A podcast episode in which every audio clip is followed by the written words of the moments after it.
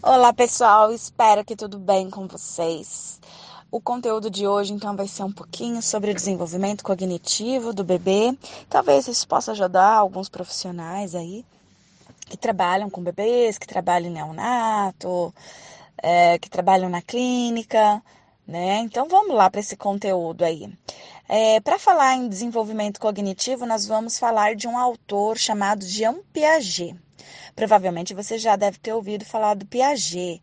Piaget ele foi um psicólogo que é, estudou a construção da inteligência nos seres humanos. Então, quando a gente fala em cognição, nós estamos falando de inteligência. E Piaget foi esse psicólogo do desenvolvimento, um grande nome dentro da psicologia do desenvolvimento humano principalmente porque ele foi o primeiro a estudar a construção da inteligência. Antes as pessoas, né, os psicólogos, desculpa, antes os psicólogos eles mediam a inteligência por meio do, de testes de QI né? Então, Alfred Binet, ele foi o pioneiro nessa área é, de medir o que? Consciente de inteligência.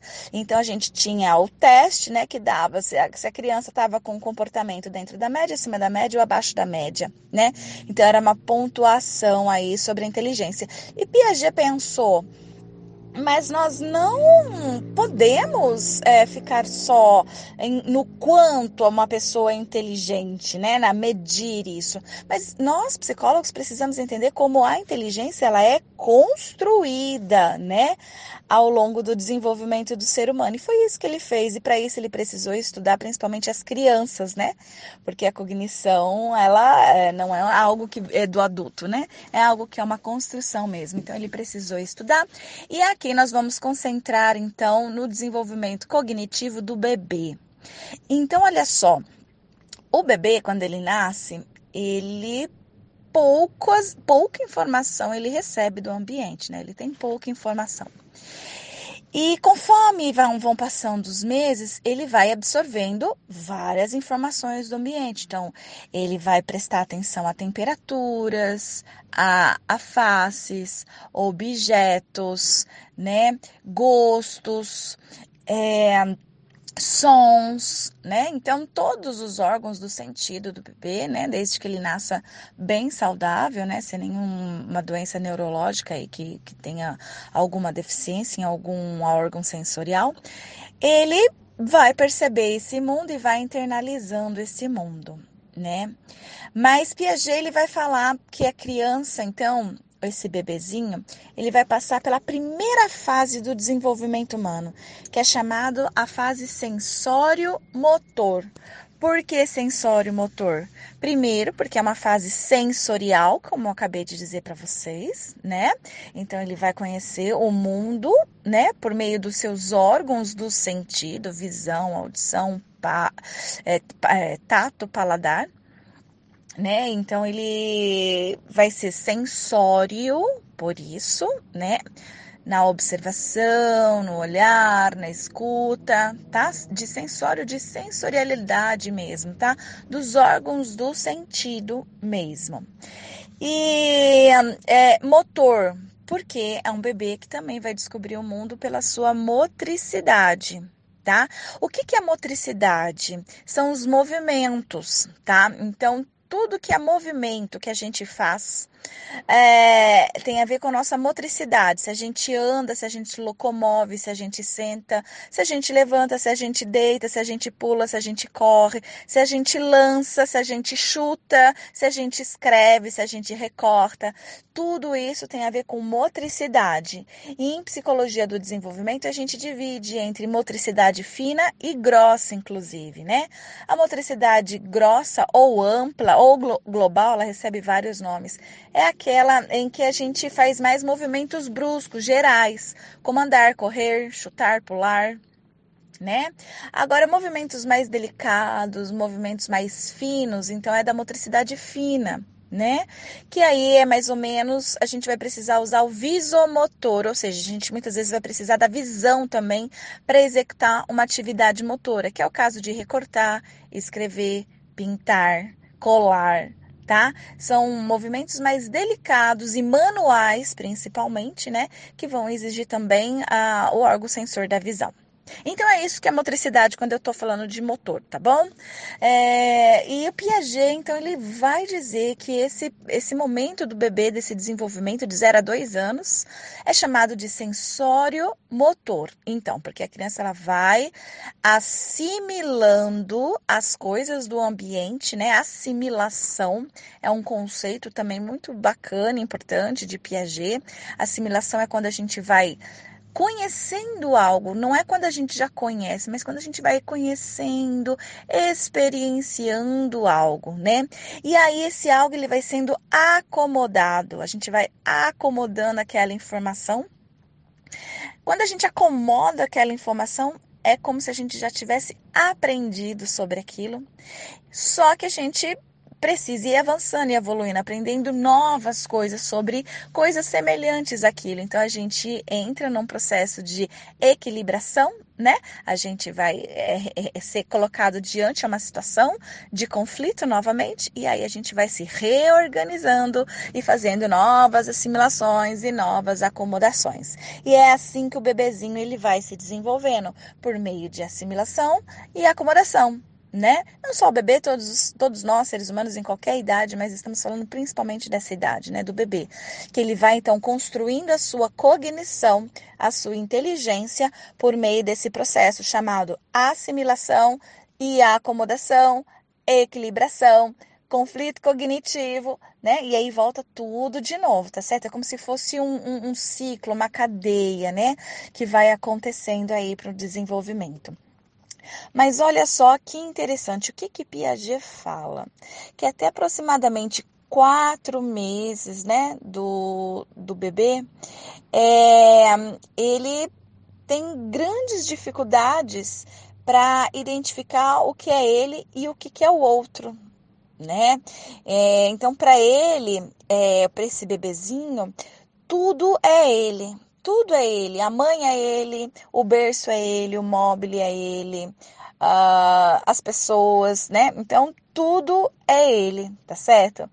E tudo que sai do seu campo visual é, não existe no mundo. Então, o bebê, ele vive o, o chamado egocentrismo, né? No sentido de que ele é tudo, né? Ah, e que tudo no mundo só existe ah, é, naquilo que ele vê, o que está no seu campo visual. O que sai fora do campo visual do bebê, é, ele, ele não consegue entender a universalidade daquele objeto, não consegue entender que o objeto continua a existir mesmo não estando no seu campo visual. Você, um adulto ou uma criança, consegue compreender, por exemplo, que na cozinha tem um fogão, mesmo estando no quarto tá certo? Diferente de um bebezinho nessa fase. Ele não entende, ele vê um fogão, na realidade ele nem sabe o que é um fogão, ele pode até ver aquele objeto, mas não sabe a função daquele objeto, nome daquele objeto, né? Mas enfim, é, ele, e, e por ele não ter essa linguagem ainda, inclusive bem desenvolvida, né?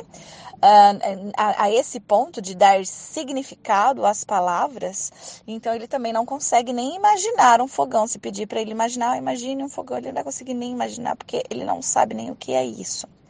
Tudo bem, gente? Então é importante saber que a, o bebê, então, ele, nos primeiros meses aí, ele, ele entende que ele é tudo, né? Até que por volta dos quatro meses de idade ele percebe que ele tem fim né? Ele percebe que ele não é, que a mãe não é a extensão do corpo dele, que o móvel não é a extensão do corpo dele, o berço, o pai, entre outras coisas, o irmão, né?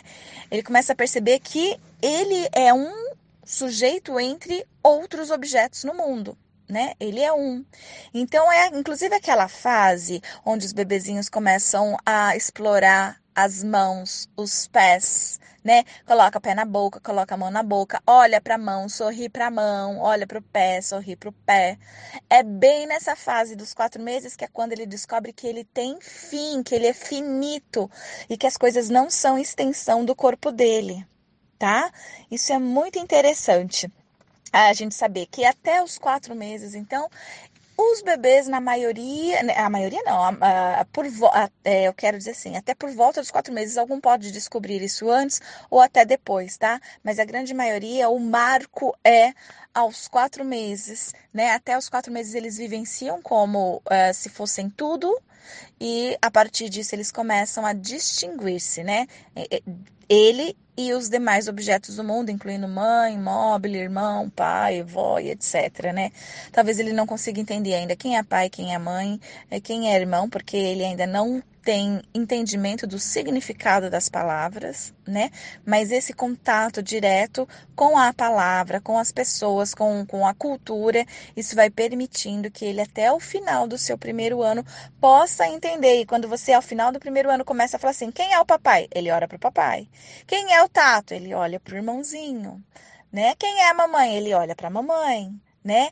Talvez ele ainda não consiga falar, pronunciar essas palavras, mas ele já consegue distinguir ao final do primeiro ano é, objetos. Cadê a bola? Aponta a bola. Cadê a colher? Aponta a colher. Por quê? Porque nós vamos socializando esse sujeito, né? Nós vamos falando, esse é o pai, esse é a mãe, esse é a colher, esse é a bola, me dá a bola, a bola é vermelha.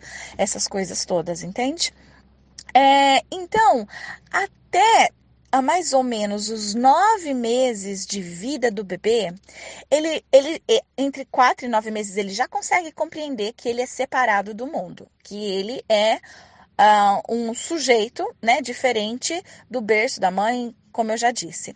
Mas até os nove meses, ele continua a ter a crença que as coisas só existem quando estão no seu campo visual.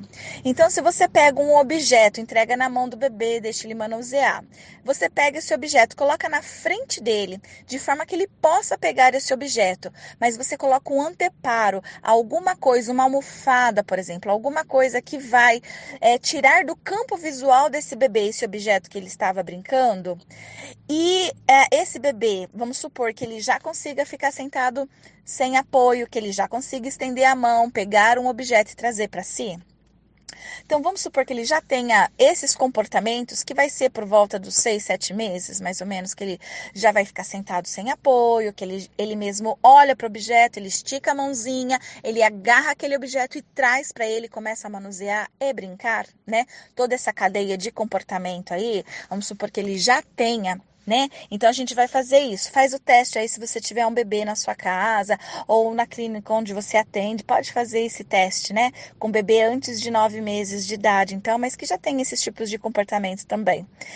É, pega um objeto que ele goste, que ele esteja brincando, coloque esse objeto tão próximo dele que ele possa pegá-lo, mas ao mesmo tempo você vai colocar um anteparo, alguma coisa para esconder esse objeto. Pode ser um pano, pode ser uma fralda, pode ser um, um travesseiro, pode, pode ser alguma coisa. Aí você usa a sua criatividade aí. Ou, e você vai perceber que o bebê ele não ocorre, né? Tirar aquele anteparo, que aquele objeto que está entre ele e o objeto que ele estava brincando né? Não ocorre ele fazer isso. Por quê? Porque quando some esse objeto do campo visual do bebê, ele acredita que o objeto não existe mais. Ele não acredita que esse objeto está, né, por detrás, escondido. Não, para ele o objeto sumiu no universo, não existe mais. Muito interessante isso. A isso Piaget então chama, né, de não permanência do objeto, ou seja, o bebê ele, ele não sabe que, que, o, que o objeto ele continua a permanecer, a existir no universo mesmo que não está no seu campo visual. Já quando essa criança completa aproximadamente nove meses, essa criança, então, ela adquire a capacidade de permanência do objeto. Ou seja, agora ela sabe que o objeto continua a existir no mundo, mesmo quando não está no seu campo visual. Então, quando você esconde o objeto, por exemplo, né? A, a, criança ela vai tirar aquele anteparo, aquele, aquele travesseiro, ou, ou, ou, o pano que você usou, o que for que você usou. Ele retira aquilo para pegar o objeto, porque ele sabe que o objeto está ali. Ele foi escondido, né? É quando você diz para a criança, né, que já anda, por exemplo, que ela tem 11 meses, 12 meses, né, e já anda, e você não tá um objeto no campo visual dela, e você diz para ela, né? é, cadê a bola, né? E ela se levanta, né, e vai, caminha até atrás do sofá, pega a bola e mostra para você, né? Traz a bola para você, porque agora ela sabe que a bola existe, mesmo não estando no campo visual dela, ok? Bom, é isso aí, pessoal. Espero que vocês tenham gostado, né, de saber um pouquinho aí sobre o período sensório motor, sobre a capacidade de permanência do objeto aí, né, para a gente poder entender um pouquinho como é que funciona essa cognição do bebê também. Tá? É claro que tem muito mais coisas aí, né, para falar a respeito desse assunto de Piaget, é, mas por hoje a gente vai ficar com isso mesmo, tá bom? Um abraço para todo mundo, tchau, tchau.